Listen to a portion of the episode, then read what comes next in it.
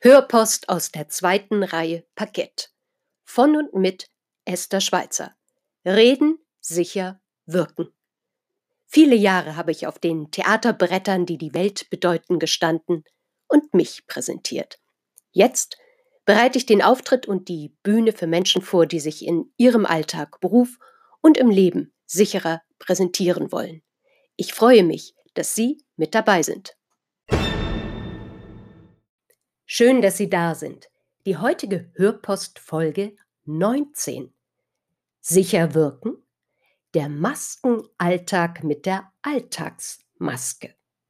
Die Maske, das offensichtlichste Wahrzeichen der Corona-Ära und die regionalen Ausprägungen, hat meine Neugierde geweckt, nämlich etwas mehr über die Historie, die Geschichten der Maske herauszufinden. Vielleicht bringt es Sie wie mich ein wenig auf andere Gedanken, wenn Sie Ihre Maske tragen, in andere Gesichter schauen. Die Maske. Von der griechischen Antike zu den Schuhputzern in La Paz. Es ist ja so, dass Masken in unterschiedlichsten Formen und Funktionen die Menschheit bereits seit Jahrhunderten und, ach, was sage ich da, Jahrtausenden begleitet. In der griechischen Antike stand das Paar aus weinender und lachender Maske als Sinnbild für das dramatische Theater, mein ursprünglicher beruflicher Wirkungskreis. Dieses allseits bekannte Bild weinender und lachender Maske findet sich weiterhin als Piktogramm neben der klassischen darstellenden Kunst für alle heutigen Formen und Ausprägungen des Theaters. Ebenso für das Ballett, die Oper und vieles mehr. Wussten Sie, dass die Commedia dell'arte der Renaissance die Typologie der Antike wieder aufgriff und den Protagonisten ihrer Stücke spezifische Ledermasken zuordnete? Am bekanntesten sind Harlekin und Bajazzo. Bajazzo der Possenreißer, der Spaßmacher. Der Karneval in Venedig lebt von den vielen kunstvoll ausgeführten Masken und den herrlichen Kostümen. Das japanische Theater und auch die chinesische Oper arbeiten sowohl mit starren Masken als auch mit maskenhaftem Make-up. Vor vielen Jahren, noch als Schauspielschülerin, sah ich auf einem Theaterfestival in München zum allerersten Male diese, diese spezielle, traditionelle japanische und mich sehr beeindruckende Theaterkunst, die No-Form. Sehr eindrucksvoll, denn je nachdem, wie der Maskenträger mit einer Kopfneigung die Maske bewegt, ergibt sich ein anderer Gesichtsausdruck. Unglaublich. Ich bekomme gerade bei der Erinnerung sowas wie eine kleine Gänsehaut. Ein besonderes Detail in meiner Recherche war für mich ja, das war für mich richtig neu. Die Lichtverhältnisse im Zusammenhang mit dem Sinn und Zweck der im Theater verwendeten Maskenform. Oftmals waren die Lichtverhältnisse, also die Bühnenbeleuchtung und die Lichtverhältnisse im Theater an sich so schlecht, dass eine klare Zuordnung und Erkennbarkeit der Charaktere von Beginn an für die Zuschauerschaft enorm wichtig waren und nicht nur das. Traditionell wurden viele Theaterstücke ausschließlich von Männern dargeboten und gespielt. Frauen war die Ausübung der Bühnenkunst da untersagt.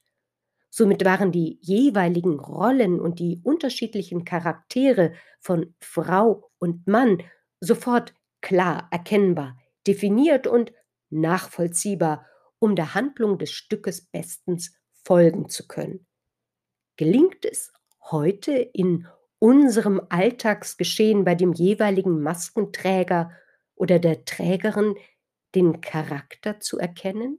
Hm, nur mal so ein Gedanke am Rande. Natürlich dienten Masken auch schon immer als Schutz des Gesichts und des empfindlichen Augenlichts.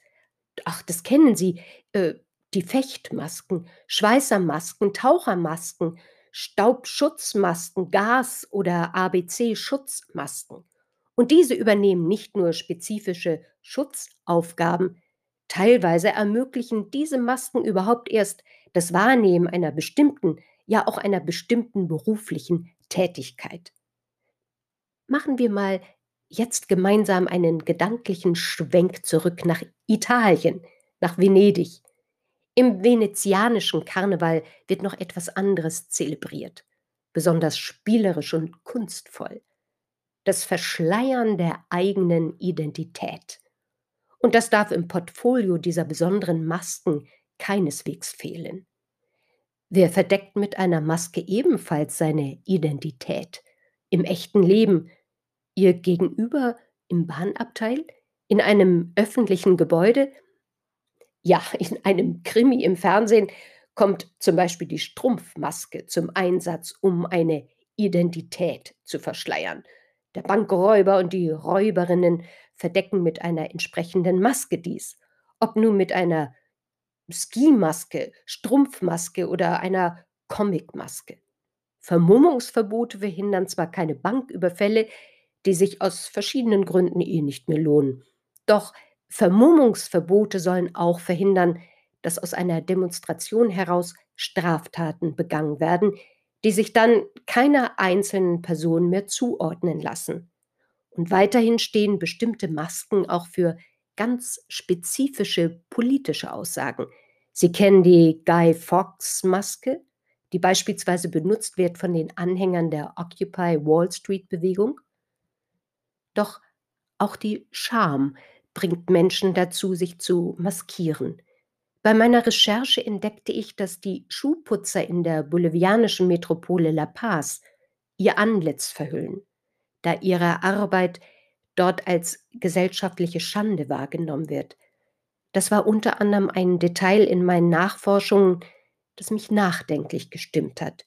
Wie geht es Ihnen damit, wenn Sie so etwas hören? Apropos zuhören, hören. Mich hat noch eine andere Frage nachdenklich gestimmt. Gibt es Maskenrituale? Und wenn ja, welche Maskenrituale pflegen Sie? In der Historie hatten Masken eine andere Schutzfunktion als heute. Nichtsdestotrotz lässt sich auch mit den Corona-Masken der Mund- und Nasenbedeckung das Gesicht ganz bewusst auch verstecken. Andererseits schränken diese Verhüllungen unsere angeborenen Mimenspiele, unser Repertoire massiv ein und lassen mehr oder weniger manchmal folgenschwere Fehldeutungen oder kuriose Missverständnisse zu. Diese oftmals unbewussten und unglaublich diffizilen Prozesse gehören in der Kommunikation zum hochkomplexen Themenbereich der nonverbalen Kommunikation, genauer der Mimikresonanz. Ist es Ihnen schon mal passiert, dass Sie sich bei dem einen oder anderen merkwürdigen Gedanken bei ihrem Gegenüber, zum Beispiel im Bus, in der Bahn oder im Supermarkt, ertappt haben? Ich mache es manchmal, dass ich in ein Gesicht mit Mund- und Nasenbedeckung schaue, zum Beispiel wenn eine Mutter oder Vater mit seinem Kind spricht, frage ich mich, was wohl jetzt das Kind denken mag. Ja, die Mimikresonanz. Wer in das komplexe Thema tiefer einsteigen möchte, Malis Lammers kenne ich gut und empfehle ich gerne. Sie ist anerkannte Expertin für Mimikresonanz oder Sie schauen im Internet nach. Stichwort Nachschauen. Meine gedankliche Überleitung zu Gewohnheiten und Ritualen. Heute, wie vor Jahrzehnten, wurde mit dem Tragen einer Maske sehr oft ein Ritual verbunden. Den Winter auszutreiben, zu beschützen, jemanden zu beeindrucken oder Masken bezeugten Lebenswendepunkte wie die Geburt, Krankheit, Tod, magische Zeremonien und wichtige Rituale, die bei der Herstellung von Masken zu bedenken sind. Wissen und Können, das von einer Generation zu der nächsten Generation weitergegeben wird. Die Inuit, die Navajos, die Aborigines und viele, viele andere mehr. Heute übt die Corona-Maske im übertragenen Sinne auch ein Ritual aus. Der Zweck der Übung? Für den Schutz des masketragenden Menschen und seines Umfeld zu sorgen. Sicher wirken? Mit Maske? Gibt es auch vollkommen neutrale Masken? Was meinen Sie? Meiner Erfahrung nach kann kaum ein Mensch seine Außenwirkung komplett neutralisieren. Selbst das berühmt-berüchtigte Pokerface strahlt immer noch Restwirkung aus, ob in der Pokerrunde oder im Familienkreise. Doch das ist ein anderes Wie wirke ich Thema. Genauso wie der kleinste gemeinsame Nenner, wenn es um die Wirkung mit einer Maske geht. Die rote Nase, wie wir sie vom Zirkusclown, der Clownen, den Klinikclowns, Clowns, Doktors und von Menschen kennen, die unter anderem in Krankenhäusern und Flüchtlingszentren aktiv sind. Haben Sie schon mal eine rote Nase aufgesetzt? Das verändert sich. Das meine ich vollkommen ernst. Gerade in diesen Zeiten, die simple rote Nase ist die absolute Minimalversion einer Maske und eignet sich hervorragend, um andere Menschen und sich selbst zum Lachen zu bringen. Klingt ja schon fast nach einem Schlusswort.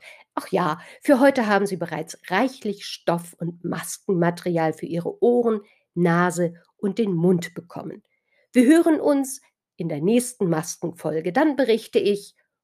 Ach, ach, hören Sie dann hinein. Ich freue mich auf Sie. Ihre Esther Schweizer.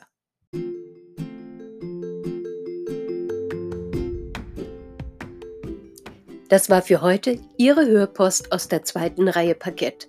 Mit und von Esther Schweizer. Ja, ich freue mich auf Ihre Fragen, Hörpostvorschläge und wenn Sie mögen, lade ich Sie gerne für ein Interview oder Gespräch ein. Freuen Sie sich mit mir auf die nächste Hörpost. Hören und genießen. Ich freue mich auf Sie.